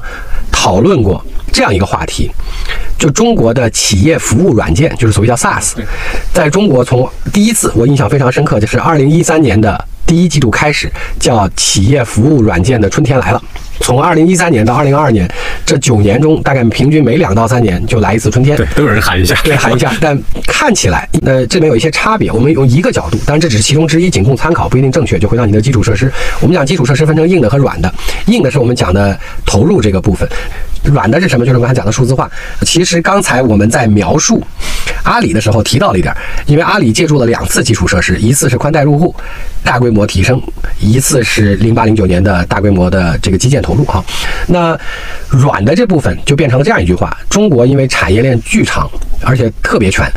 所以它总体特别大。那回到刚才那个 SARS 的问题呢？美国从七十年代推动第三次全球化开始，它已经完成了产业的重新分工。这句话讲的是美国对全球，不是美国对自己。他完成了产业重新分工之后，把非常多的中低附加值的制造业全部都扔出去了，大部分扔出去了。那他留下了他的单人附加值最高的这些所谓高科技的相关的事情，比如说芯片，他也只留了设计为主，就连流片这样的就都流出去，都扔出去了，所以才有台积电。当然，美国今天因为害怕它被断供，所以它把台积电搬回去一部分。好，那形成了这个格局之后，就是美国对全球的产业链在全球化的这个图景里，经过了二十年的变化，形成了一定的分工结构之后，到九十年代的后期才开始进了数字化和互联网化。所以，美国在把计算机或者叫把互联网和软件用在产业这个分工上的结果是，它只剩了或者它较多的剩下了单人附加值最高的产业链环节。所以对他来讲，最重要的互联网或软件的用途是用来管理单人价值最高的人。这种条件下，它的主要功能就变成了管理协作，因为你剩的都是相对单人附加值最高的这部分产业，那这部分产业就几乎完全是人为主的，就像我们讲芯片设计等等相关的。那在这个时候，你用软件的目的和互联网的目的，就使得把这些最贵的人管好，所以这是它的 SaaS，这是它的企业服务软件。中国的问题呢，正好是反过来的，中国是形成了超级大的产业链条。但是还没有完全升到那个最高的层面，刚开始往那儿爬，然后所以中国当前又要开始做基础设施，我们把它叫基础设施的数字化，就软的基础设施，所以就意味着中国要先完成的是长链条的数字化本身，因为这个时候是它最能够提高效率的，它因为还不是大多数剩最高附加值环节的这个工业或者产业，所以对它来讲。管理型的 SaaS 的作用，在中国的产业环境里，远不如产业互联网类型的产业 SaaS。那这句话的意思就是说，我如果做一个让上下游或各环节数字化和供需关系以及流通流动水平匹配更高的这些互联网或者叫 SaaS，比我做一个如何管人和协调更好的 SaaS 要来的更重要一些。在中国的产业环境里，那所以变成了说，SaaS 在中国好不好呢？我觉得长期肯定会好。但 SaaS 放在今天的中国，放在刚才我们讲那个柱子上来看的话，它要先要解决叫产业链条数字化的问题，然后等我们慢慢的爬到或者逐渐开始爬到中高附加值也比较多了，占比比较大了，单人这个贡献比较大的时候，它就开始管理类的 SaaS 要起越来越大的作用。所以我们在一个从这儿往那儿爬的过程当中，当然这句话里面的另外半句话是中国，因为全世界在做产业互联网 SaaS 的时候，没有过很典型的样板。因为没有人像中国这样同时又有产业又进数字化的，就跟我们刚才讲到中国的互联网平台跟美国全都不一样一样。所以说中国在这个问题上会产生很多新机会和新模式，所以我们才把它当成了根柱子放在这儿。啥意思呢？比如说最简单的比方是，比如今天有非常多人投物流相关的事情，用来做车货匹配，那这件事情就是。更典型的中国需求，因为中国要搬的东西远超过美国多，因为它要搬好多环儿，就是因为中国的产业链长。你理解说，我要把一颗螺丝钉直到搬到一台机器，都在中国之内，大概要搬，而且要搬好多个厂来回来去的折腾。那所以说，中国本质上在这个问题上的需求要远远大过美国。那但是它又跟美国的情况不一样，导致的结果是我怎么能让这些中低附加值的产业链环节也愿意开始采用数字化，而不是出于管理的目的，是出于产业和它自己生存本身的目的。那这是。要解决的商业模式命题，但是中国因为这个产业链太大，然后中国这个产业链可能最后变得也会跟美国不一样，因为还没有任何一个国家同时经历产业数数字化和产业升级两件事儿共同发生，所以它最后会长成啥样也是不一定的。它很有可能就跟我们讲的，就中国的零售业长得都跟美国不一样了，因为它是零售业发展的时候进了数字化，就进了互联网等等等等，或者中国的餐饮业在快速发展的时候进了互联网，所以餐饮业长出来的样子，多少外卖，多少预制菜，多少后台标准化，多少前台标准化。跟美国也不太一样，但是回到你刚才那问题，那个基础设施那根柱子分成两部分，就是一部分是国家做的。那国家做当中还有一个非常有意思的现象，我们就拿出来举个例子，比如说，我们也把刚才那几件事全放到一块儿那几个前提，比如说，我们做了 RCEP，我们又回到我们的贸易结构。那 RCEP 当中有非常多重要国家，尤其东南亚国家，对我们最大的出口当中的有一类商品是吃的，尤其是水果和海鲜、水产等这些东西，他们。大量有这玩意儿，那中国显然是因为海岸线的问题啊，因为人多的问题啊，因为人在消费升级，要消费优质蛋白，要消费优质维生素，所以中国自己自给自足的能力显然是不够的哈。那这块产生了一个问题，因为疫情的影响，疫情影响是跟防疫相关的医疗产品和物资有关的，也包括。今天我们讲到的叫需要共同富裕当中有一些，或者叫让大多数人富起来，这句话有一个底层含义是，除了解决贫困和绝对贫困问题，要解决城乡收入差距问题，解决农民收入的问题。好，那。你把所有的这些要素放到一块儿来看，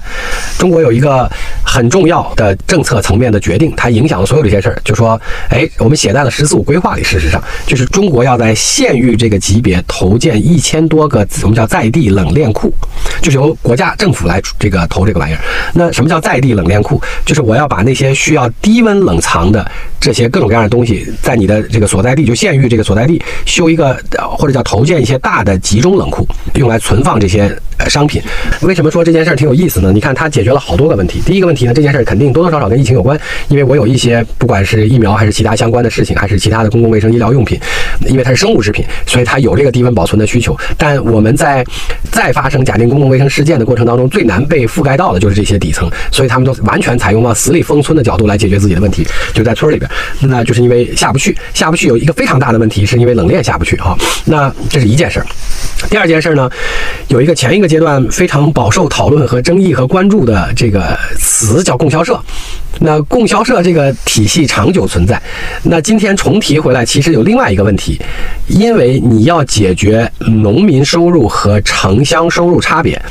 你还要振兴县域经济，在这个基础上的共同富裕就大部分人富起来。有一个非常重要的命题是怎么提高农民收入的问题。那农民靠什么造成收入呢？他是靠农产品造成收入的。那农产品有俩问题，第一个谁往下卖农资？因为农资是跟农产品价格，而农产品又是我们国家非常重要的产业，各国家都是，因为这是所谓叫粮食安全问题。那往下卖农资，必须尽量不能加价率高，就跟我们那个药的问题是一样的。同时，卖完以后把农产品收上来这件事儿是另外一个解决收入的问题。它收入就是两件事，一个是成本，一个是收入。供销社一直以来长久存在，是向下流通农资。我一直以为农资是中粮、中化这样的公司做的，也是，但它要流通下去，就是我要把呃化肥、农药、种子这些东西卖下去，同时不能让环节加价率。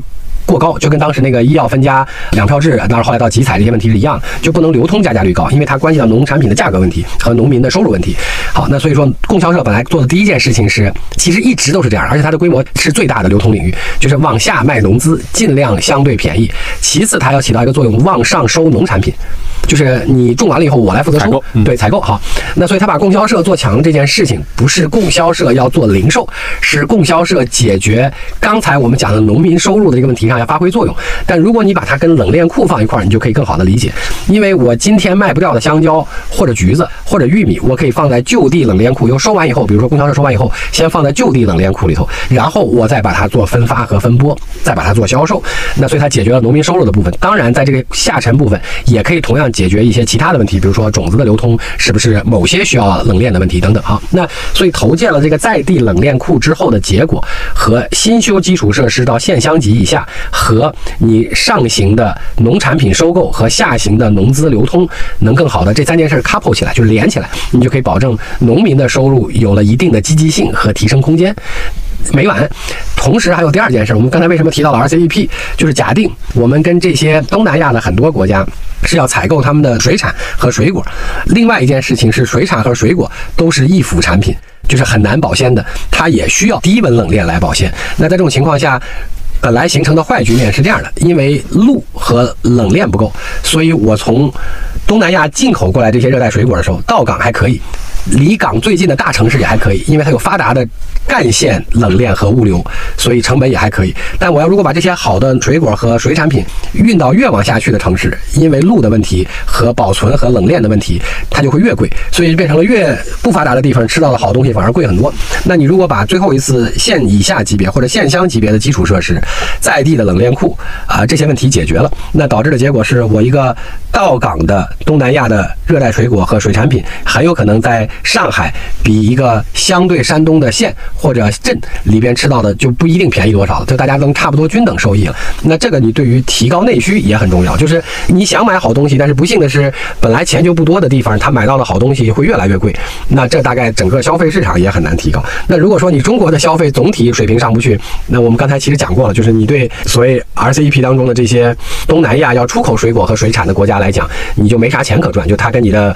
伙伴关系就没那么紧密。所以我们讲那个基础设施，刨去呃所谓讲的硬投入的这些路之外，你看中国在疫情左边疫情，右边调节收入，解决农民问题这几个问题的夹角上，还出现了一个冷链的问题。而冷链和冷库的建立，呃，对于中国消费升级起极端重要的作用，因为你在。所以我们叫消费升级的过程当中，所有人基本上吃的东西都会是越来越难保鲜的东西，你就需要完全不同的供应链基础和技术。那国家投建了其中一部分，我们讲的路啊，一些在地冷链库，然后在这个基础上，你的社会化企业才能运营。比如说顺丰、京东发展的非常好，在零八年以后的这十年当中。但是他们各自发展的物流体系，如果路也要求他来修，我猜他应该不会像今天这么好。那国家修了路，也辟出了节点上的产业园区，然后你可以来拥有和经营这个产业，就是这个物流园区。那大概你只负责做的那些节点上的工作，利用了这个路，当然你也交了呃路桥费了，利用了这个基础设施，才使得你那个物流的通达体系和成本变得比以前好了非常多。那你从刚才那个意义上来讲，很多人呃把这些事儿分离开来看，但你连在一起看，供销社的问题是为了解决农民收入的问题，就从成本端和就从买和卖两端来看，然后在这个基础上，它跟冷链的结合，能更好的保护农民收入。冷链既能够解决公共卫生资源下沉的问题，还能够解决区域性或者叫下沉市场的消费升级当中的易腐产品或者叫短保产品本身的流通问题。那大概这买买卖卖的各种供需和收入的调节，大概都在刚才那个基础设施的线里面。当然，回到我们那个软的问题，如果这个时候你在冷链上能做得很好，对不对？你说我做了冷链的数字化，从港到仓到路到终端，我都能保持冷链的监控，以至于中间不会出现易腐环节，就突然出现一下脱链的环节。那你说，哎，我作为软的数字化也起到很大作用，因为这是中国那个长啊、产业链条条当中所需要的效率提高问题。哎，冷链这个它的所有权是属于某一个国企吗？还是说？十四五只写了，它有图鉴哦但是在这并没有说对啊，我猜可能是地方和国家各占一部分，因为你看刚才我们讲，就说在地冷链库，因为它是县域级的，因为本来我们的呃这个所谓两千多个县，它其中按照它的这个十四五规划当中，有一多半大概都能被覆盖。那在地冷链库主要的是地方政府受益，我猜它应该是地方政府投入为主，可能国家统一的某种形式的支持为辅，就比如说你三块钱，我一块钱什么这样的。这样就是你之前讲到一个特别有意思的地方，我不知道，比如说在中国，它的服务业可能跟美国不太一样，就是我们的服务业其实它是能够很好的跟数字化去结合的嘛。就是我其实比较好奇的是，比如说这种服务业跟它数字化结合这个过程里面，尤其是可能未来五年它可能会也是一个很好的方向嘛，就是包括政策会鼓励啊什么。我不知道它是还是它会有一个集中化的趋势出现，就是比较多的就相对大的集中化的公司，还是说它像之前的服务业一样，它是很分散化的？好问题，所以它其实更像金融。我们拿金融举例，当然金融现在经过了一轮整改了。那简单来讲呢，就是当服务业进行线上化的时候，它会没有线下那么分散了，但是它也很难单一垄断，因为它是服务，大家对服务的要求和标准不各不相同。我们拿金融来举例子，比如说你是做中等收入人群，我做中高净值，你做老百姓，你做相对贷款资质不够的普通打工人，那大家各自不同，就很难有一个东西涵盖所有的，因为它需要服务，它需要人和人的一些交互。你再数据化，它也需要一些交互过程，它需要一些信任过程。呃，消费升级的过程当当中，就跟我们那个医疗的问题是一样的。医疗中国经历的典型阶段是先把是病的东西当成是病看，比如说以前什么老寒腿，就是关节炎什么这些我们都不太管，现在我们把它当成病来看了啊。那接下来就是个病的质量问题。那在中国呢，原来心理也不是个病，就是大家也不觉得心理这个问题是个病，是个问题，反正就自己扛着，对不对？那现在大家我们知道说中国有心理啊、健康和心理医生的需求，或者心理诊断的这些治疗的需求啊，但是不是病又分成很多层，就跟中国什么血糖、血脂到什么水平是个病的问题，或者前一段说血压是多大是个病的问题啊。那美国呢是在消费升级的过程当中，心理问题是可以有去找这个诊所来诊断或者治疗这些事儿，已经形成了完全的社会习惯，并且社会分工，就是它有无数的那个小的心理诊所嘛。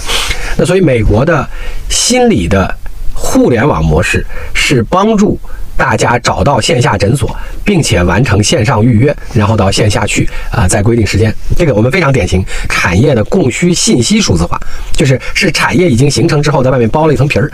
那那我们投了个什么玩意儿呢？就是我们投了有个企业，它就是因为中国能接受或者刚开始有心理问题的典型的这个年轻人群体是完完全全的数字原生。那中国的刚开始快速出现的，我们叫心理医生，也是因为他是最多也就到八零后了，他也典型的是数字原生。好，那所以。在这个情况下，中国还有较多不是病是问题，就是你并不是真的到了需要持续医治的阶段，你只是需要缓解、疏解或者是某种程度下的干预而已。那心理学本来的干预过程就是通过交流，那所以说他们就做了个纯线上，就这玩意儿在美国是几乎没有的，就是我的诊疗过程，就是我找到一个对应的人，并且看他合适不合适，和我跟他进行信息沟通的过程，他们分成了叫同步或者异步的文字、音频或视频都可以，就是我跟你聊天的方式可以大家同时在线，当然这跟服务和收费不一样了，也可以我说完了之后过一小段时间你再回给我，也我也可以输文字，我也可以输音频，甚至我们俩可以打视频电话，我也可以留视频，那你也一样可以回复这几种媒介形态，那就变成了纯线上的那个心理诊所。那这件事儿解决了啥问题？我们不讨论商业模式的问题，我们回过头来看数字化介入中国这个正在发生的服务业，它也是服务业还没有完成，就心理咨询这个服务业还没有完成充分竞争和分工的时候，它就介入了数字化。那它产生了最少可见的这样几种情况。第一个问题是我对病人的分级分层可以完全不一样，因为我可以先做一些初步的诊疗判断，然后把它分成不同层，所以我对供需信息匹配的时候就不一样。然后对于供给，供给呢，原来因为它有非常多的线下服务环节，当然你也有很多的交通成本，所以它导致的结果是服务的价格会比较高。那现在的问题呢，是我们可以远程了之后，对于供给来讲，它的灵活性提高，就是我一天有好多时间可以用来分块了，因为我不需要跑来跑去等你跑来跑去。那并且我的地域性的价格差别也可以考虑到了，比如说最少在中国情况都变的情况下，西部的心理服务或者叫医生来对东部的病人或者叫东部的需求，肯定直接就会显得很便宜了。那再刨去这个之外，是因为诊疗过程本身是完全数字化的，因为它是个数字沟通的过程，在这个基础上，这个人即使中间换了医生或者对象，他的所有个性化的过程和结果都还是在的，因为是数字化的，所以下一个人不需要重来一遍了。任何一个外部的专家来看的时候，他本身的进行的进度状况或者实际情况也是有完全的个性数字记录的。那这所有凡此种种，还可以在服务形态上有变化，在这个基础上，因为完全数字化，所以我对于用手机或者是用数字媒介来跟一个人建立信任和沟通，就不管是文本的、呃音频的、视频的，已经完完全全接受了，而且这本质上对我就构成了，就我已经对这个媒介产生了足够大的依赖和信任了，就对我也更习惯，而且它可以更碎片化，本来都是一个小时一个小时介质，那现在我也可以说我把它破解成好多个五分钟，甚至如果不要求同步的话，可以破解成好多个一两分钟来进行的。所以说，这种组合结构就变成了跟以前完全不同的产业服务形态，它也变成了完全不同的定价形态。然后，当然它的承载也完全不一样，所以这就变成了，如果这种事情能 work，它最后就变成了跟美国很不一样。当然。这个里面的问题是因为它是线上的，所以它不能解决真的病。就是你如果严重到了需要去医生的严肃持续干预，这种事还是要回到线下。就是我听你讲了很多的对于我们的政策的连贯性的考虑啊，包括它经济结构的考虑啊。就是可能我们在比如说二三年，甚至二三年、二四、二五，就可能未来三到五年，其实我们重新来理解这个国家，无论是政策层面还是它的宏观经济层面，其实它更多是回到了一九年之前，就是我们抛开了很多的外部因素之后的那个连贯性。是的，可以这么理解是吧？非常对。你记得录邓小平那次的时候，我当时说，我说最重要的问题是大家今天在等第二次南巡讲话。那你想他为什么需要第二次？是因为那一次中间也中断了三年。打断一下，对，就是八九九零啊九一也中断了三年，所以他需要第二次南巡讲。就今天 exactly the same，那个中断三年也是有特定原因的，而且是完全中断了三年，就也是这样的三年，因此才有第二次南巡讲话。以及其实我自己会觉得，其实大家对二三年就虽然还是会抱有不确定的态度，但是基本上是不会更差。对对对，就是它是不确定有多好的问题，就是说会不会有反复啊等等之类的。因为你从很差的，就这是反过来的，就是说人这个惯性是非常合理的。你在很差的状况出来的时候，你是不敢抱太好的预期；你从很好的状况里出去的时候，你不会抱太差的预期。所以今天就在那个拐点上，是你看的时候你不敢觉得太好，因为你刚经历过很差的过程。是它其实就有点类似一九年的时候，大家不会认为它有多差。对对对，exactly 就是是。